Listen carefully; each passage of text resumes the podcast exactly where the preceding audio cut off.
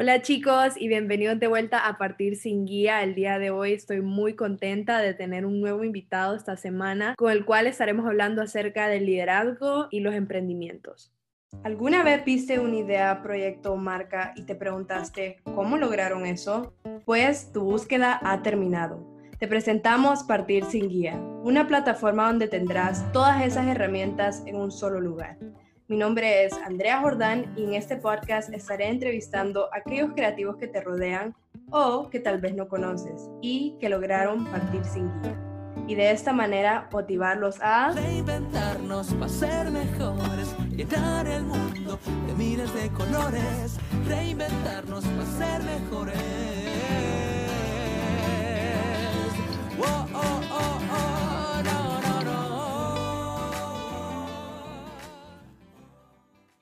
El día de hoy tenemos como invitado a Javier Díaz, un joven hondureño de 20 años quien empezó a incursionar en el rubro del liderazgo en el 2016 al ganar las elecciones como presidente de Educación Social en su último año y vicepresidente del Consejo Estudiantil de su escuela, el Centro Escolar Aldebarán. En el 2018 fue electo como secretario general y en el 2019 como presidente de la Asociación Estudiantil de Derecho en la Universidad Tecnológica Centroamericana, mejor conocida como UNITEC. Javier es un fundador de su propia ONG llamada Imagina HN, una red de voluntarios apoyando desde el 2018 a grupos en vulnerabilidad social del país. Actualmente está liderando la campaña de hashtag Imagina desde casa, cuyo propósito es poder recaudar a través de las redes sociales fondos monetarios para la donación de insumos de bioseguridad en favor a nuestros héroes de batas blancas, el personal médico de los hospitales públicos. Además, Javier es director general de The Brief HN, una plataforma de jóvenes del país con el propósito de apoyar a los emprendedores líderes hondureños.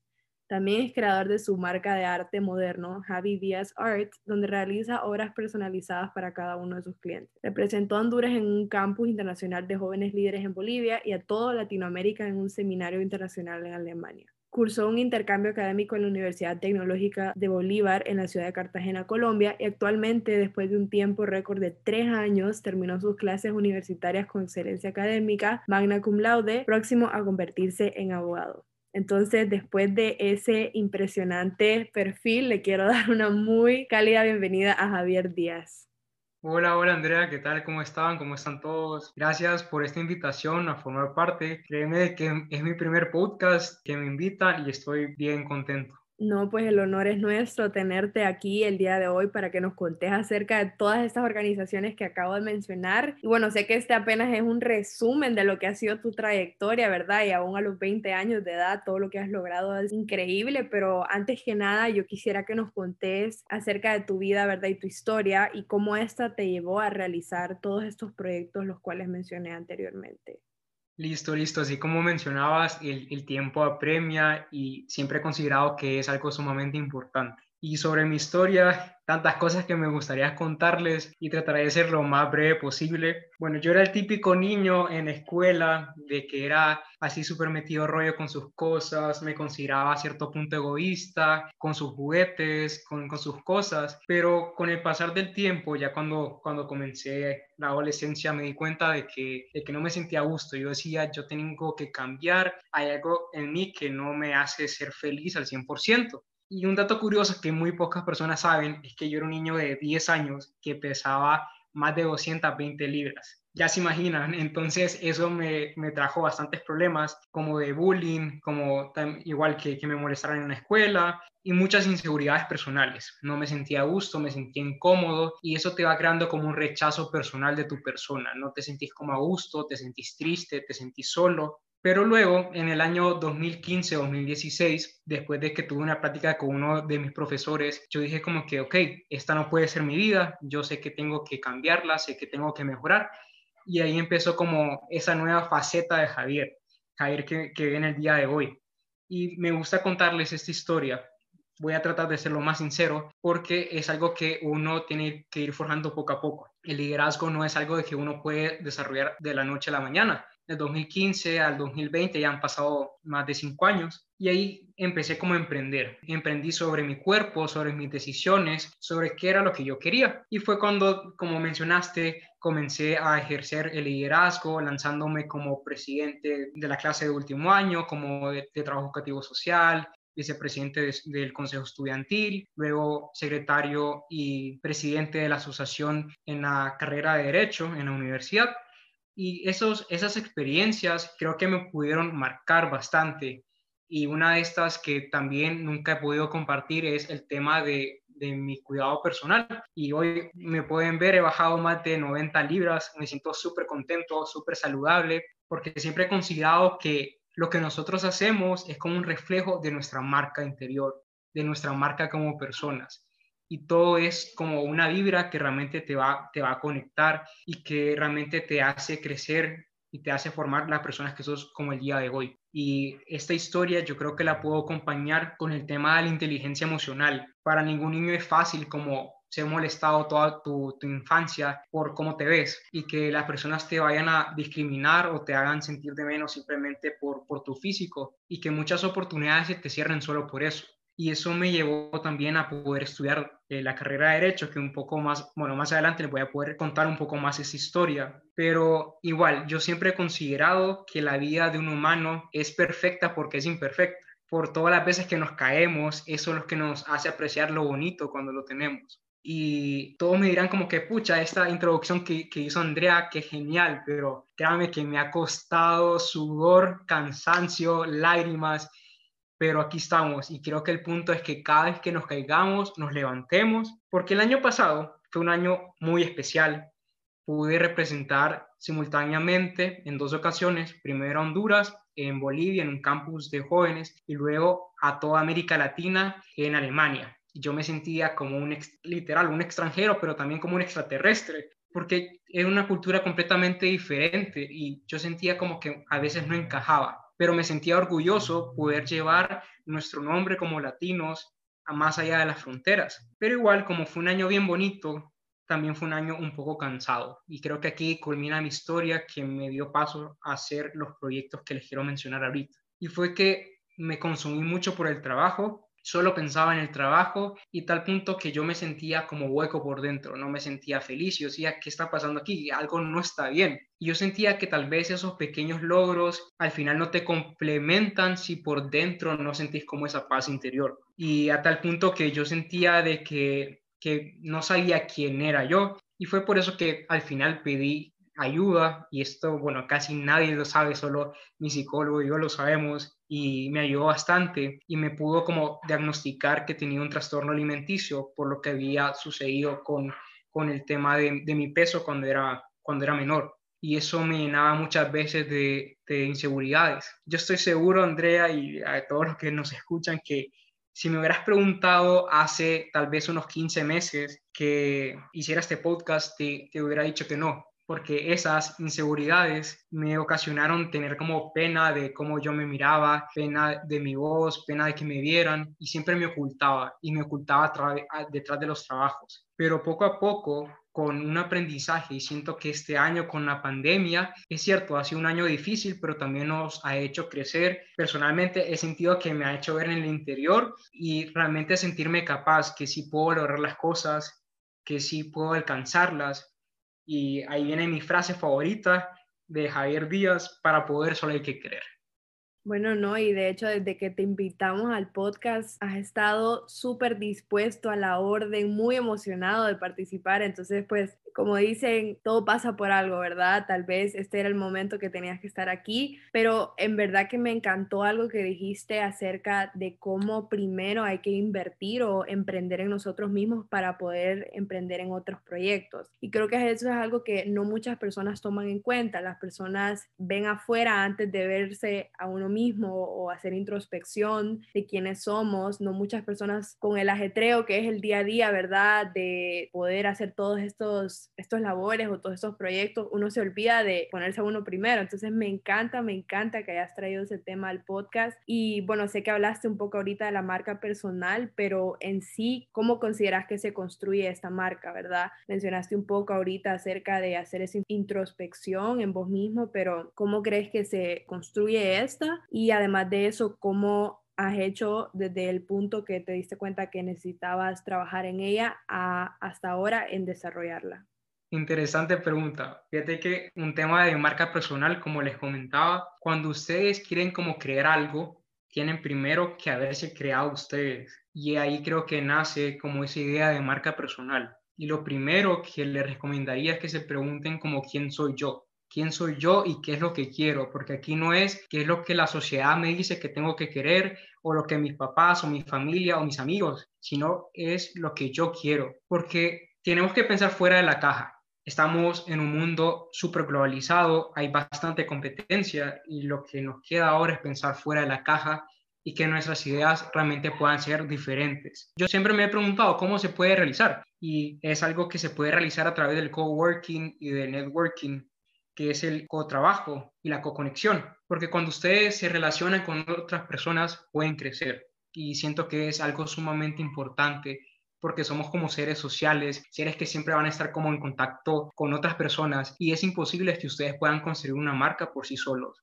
Un buen trabajo en equipo es algo primordial para poder llevar adelante cualquier evento, cualquier proyecto, cualquier organización. Y algo que he tenido claro también es que no son sus amigos muchas veces, son las personas más capaces. Y tenemos que siempre prestar atención a quiénes son esas personas capaces que nos rodean.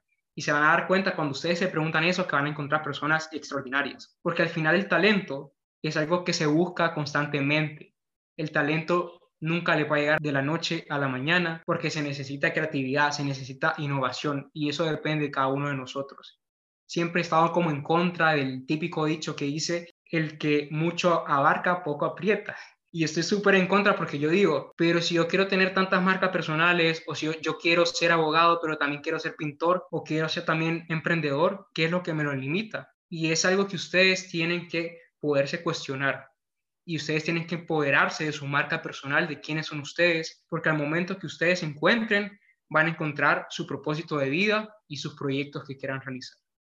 Me encanta eso, Javier. Y bueno, qué bueno que mencionas acerca de, de pedir ayuda, ¿verdad? Y rodearse de esas personas que nos van a impulsar a, a, a crear todos estos proyectos o emprender en ellos. Bueno, este podcast de hecho no sería una realidad si no hubiera sido por la ayuda de Sara, ¿verdad? Y viceversa. O sea, creo que solas nunca lo hubiéramos podido lograr, pero juntas sí se puede. Entonces, se trata de eso, dejar el egoísmo a un lado, dejar ese orgullo, ¿verdad? Pedir esa ayuda, ¿verdad? Porque no, no podemos hacer todo, es mentira, uno no puede hacer todo y aunque se lo proponga es muy difícil, entonces es mejor solo aceptar esa ayuda y así cada uno se delega las responsabilidades y aseguramos el éxito de lo que es el proyecto. Entonces ahora quiero que nos contés acerca del siguiente paso, ¿verdad? Una vez ya establecida esta marca personal que mencionaste, el siguiente paso me imagino que sería emprender en estos proyectos, ¿verdad? Como lo son en tu caso The Brief y Imagina HN. Entonces, si nos querés contar un poco acerca de ellos, cómo se diferencian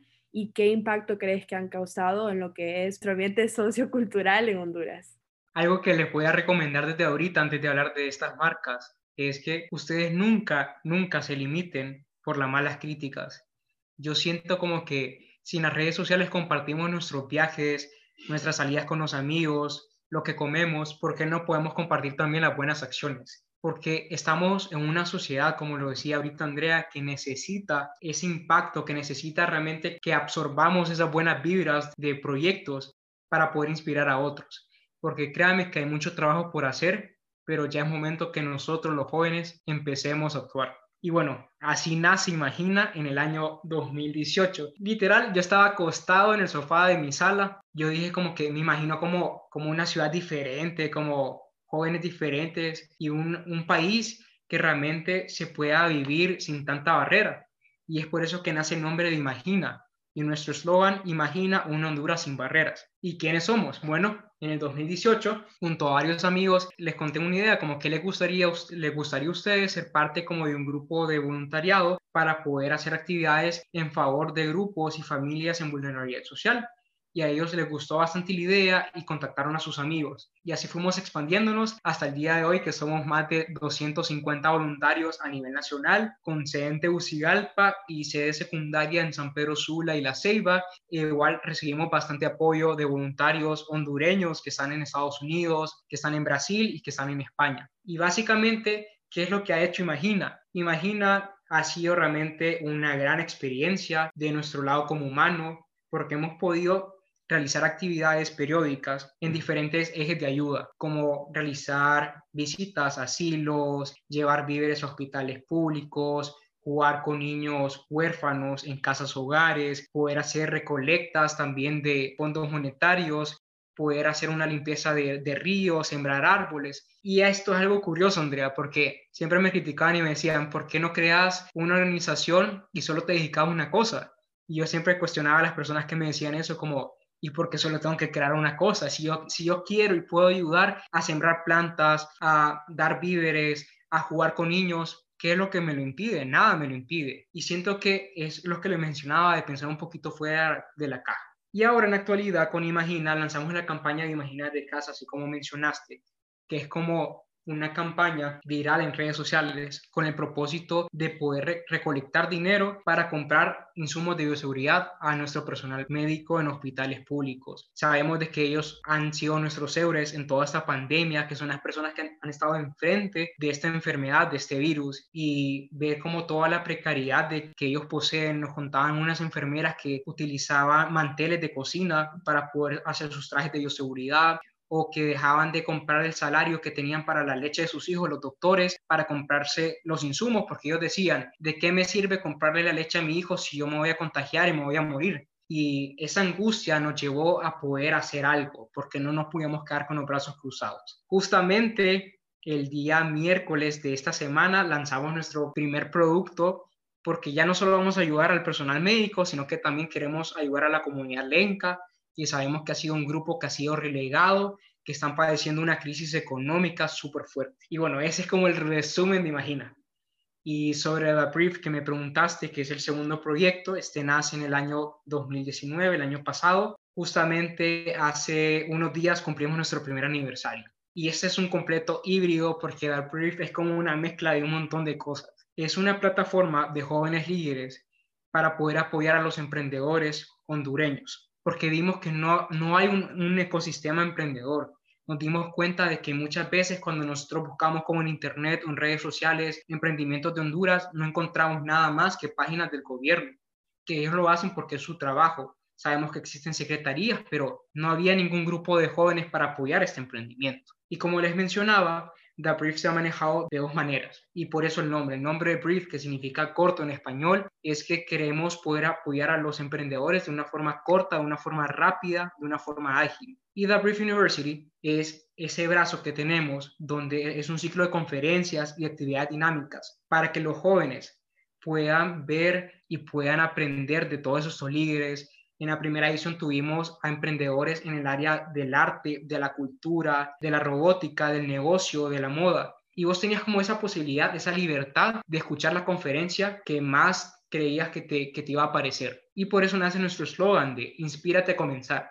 Inspira a los jóvenes a comenzar su emprendimiento. Y nuestra segunda rama como The Brief es Brief Ecológico, que es una campaña digital en redes sociales para apoyar a emprendedores eco-friendly, es decir, emprendedores que tienen proyectos amigables con el medio ambiente. Así que básicamente ese es como un resumen de estos dos proyectos que me consultaste.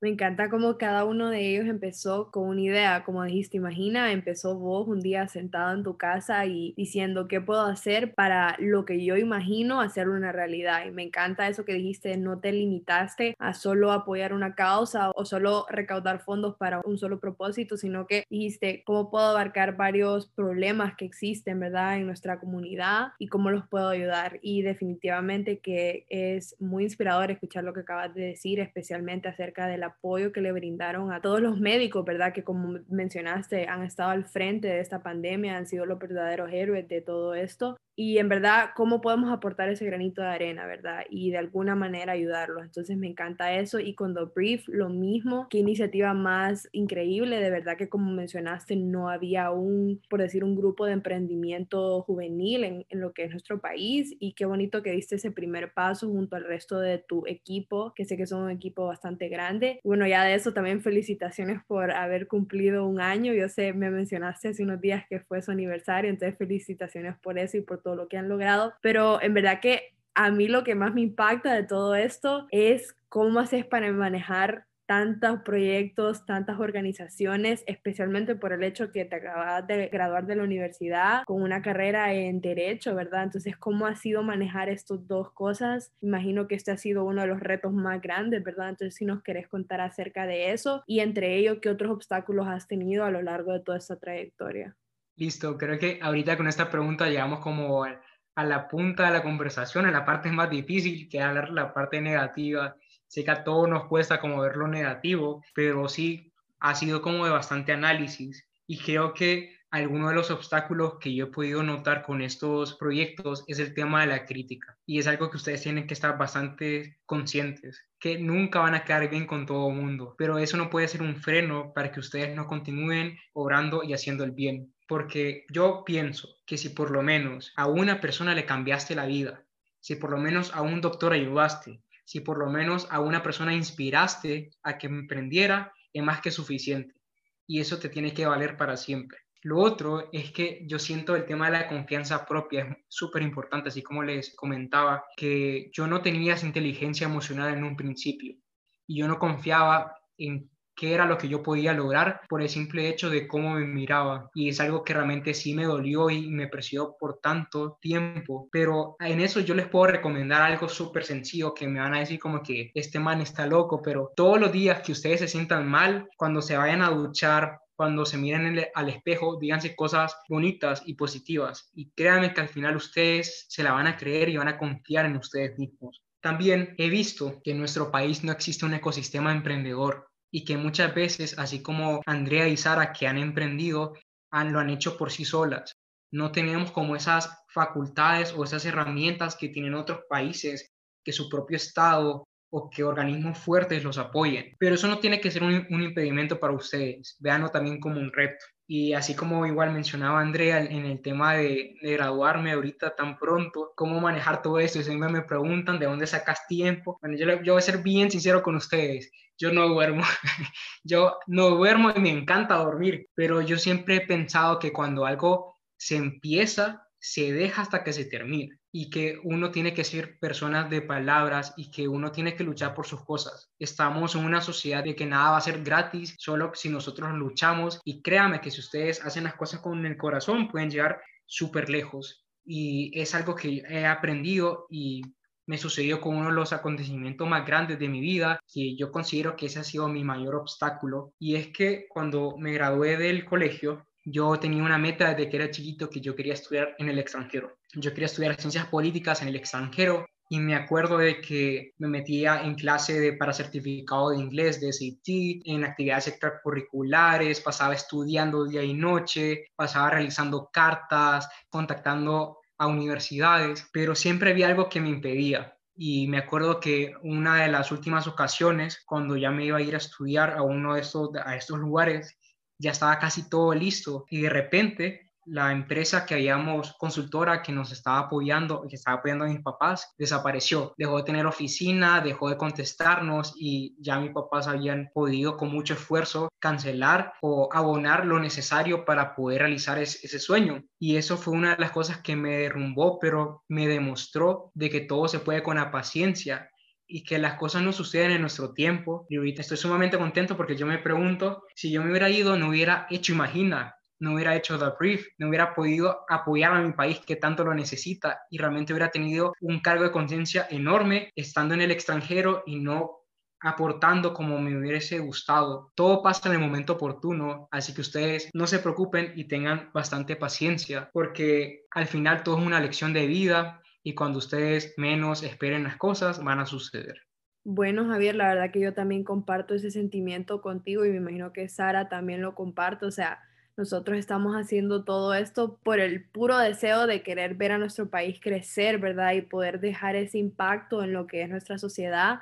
Ni tanto, me imagino que vos como nosotras estamos recibiendo algún tipo de remuneración o de pago, ¿verdad? Por todo esto que estamos haciendo. Pero como dijiste, basta con solo aunque sea impactar a una tan sola persona o aunque sea dejar eh, esa huella, ¿verdad?, en la vida de alguien, ¿verdad? Y eso es lo único que debería de importar. Entonces, de verdad que comparto ese sentimiento y como también dijiste, o sea, todo pasa por algo, vos no te fuiste al extranjero y eso te llevó a lo que es crear estas increíbles organizaciones que tenés hoy en día, lo mismo con nosotras, pues en nuestro caso tal vez fue la pandemia lo que nos llevó a crear este podcast, no estaríamos aquí si no fuera. Entonces, como dice el dicho, ¿verdad? Mejor ver el vaso medio lleno que medio vacío, ¿verdad? Entonces, de verdad que qué bueno que mencionaste eso. Y ahora te quisiera preguntar, porque me imagino que más de alguien que nos está escuchando está interesado en emprender en este rubro, ¿verdad? De liderazgo, emprender en un nuevo proyecto como lo es The Brief o Imagina. ¿Qué le recomendarías a esta persona que tal vez no sabe por dónde empezar y qué cosas sentís que te ayudaron a vos a la hora del manejo de estas dos organizaciones?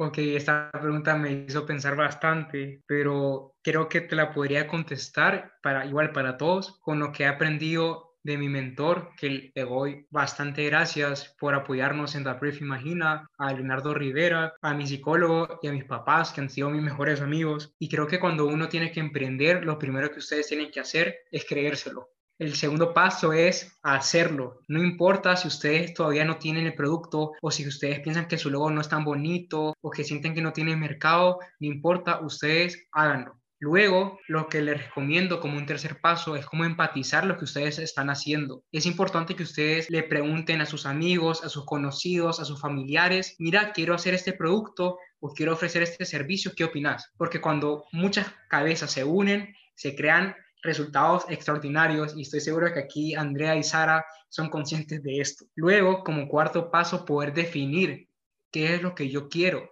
Y, y luego que ya nosotros obtuvimos la información de las personas que le preguntamos sobre nuestro producto, lo definimos, vemos cuál es nuestro mercado, qué es lo que le gustó, qué es lo que no le gustó, cómo lo puedo cambiar y luego vamos al paso de crear un prototipo. Antes, cuando estábamos en el siglo anterior, se lanzaban 5.000 productos y hasta luego se miraba si realmente a la gente le gustó. Ya, ya se ha invertido un montón, pero ahora uno puede crear prototipo. Ustedes, por ejemplo, pueden crear 10 ejemplos de su producto, su servicio, y si ustedes ven que a las personas les gusta, crean más y así van escalando. Y por último, que es sumamente importante que ustedes puedan evaluar lo que están haciendo. Ahora la tecnología nos permite crear encuestas en, Google, crear preguntas en Instagram, utilizar las redes sociales y ustedes van a obtener una experiencia increíble cuando ustedes reciben esa recomendación de las personas, de sus clientes o de sus usuarios.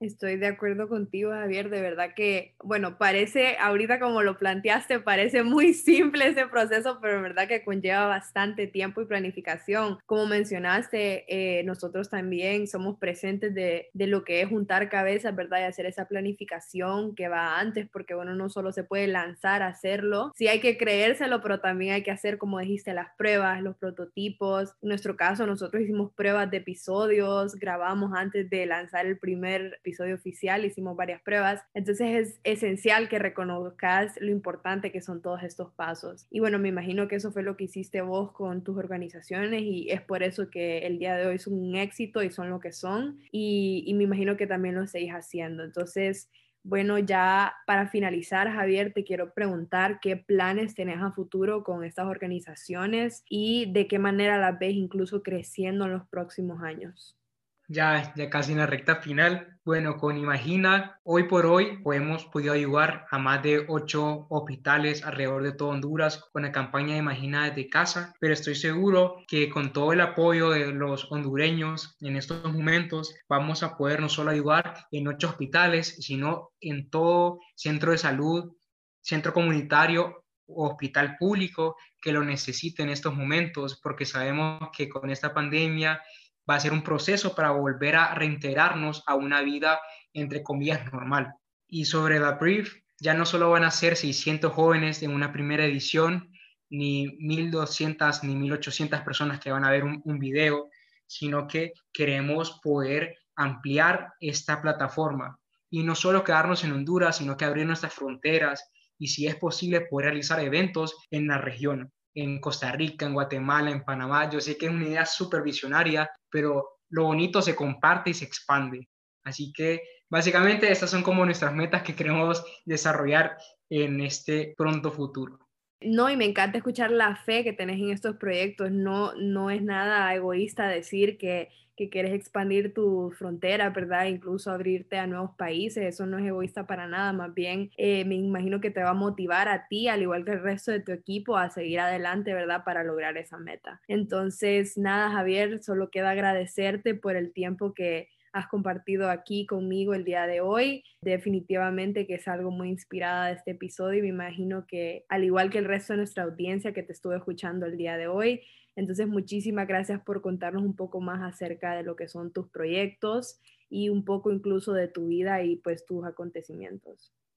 Gracias Andrea por, por este espacio, igual gracias a Sara. Créame que siento que es un honor, estaba súper emocionado y sé que cumplimos nuestra meta de juntos poder transmitir y continuar con este mensaje para la juventud hondureña. Gracias por todas las personas que nos están escuchando, que, me escucharon y que han creído en mí en estos proyectos.